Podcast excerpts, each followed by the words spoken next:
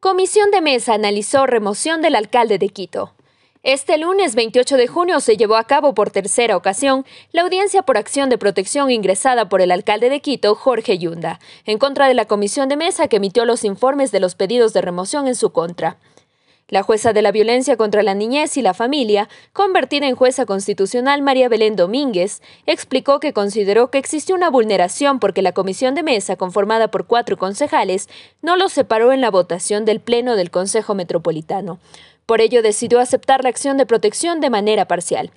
Los abogados defensores, tanto del accionante Jorge Yunda como de los accionados, apelaron de manera verbal sobre lo expuesto por la jueza, por lo que se dará trámite a estos pedidos.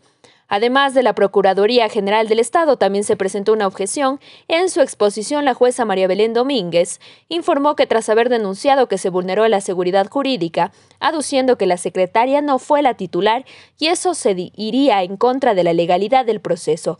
Es el TCE el organismo que analizará si se respetó o no el debido proceso.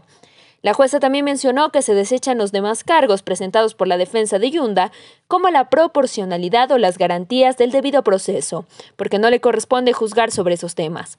La comisión de mesa estuvo conformada por el vicealcalde de Quito, Santiago Guarderas, las concejalas Mónica Sandoval y Analía Ledesma, y el concejal Fernando Morales.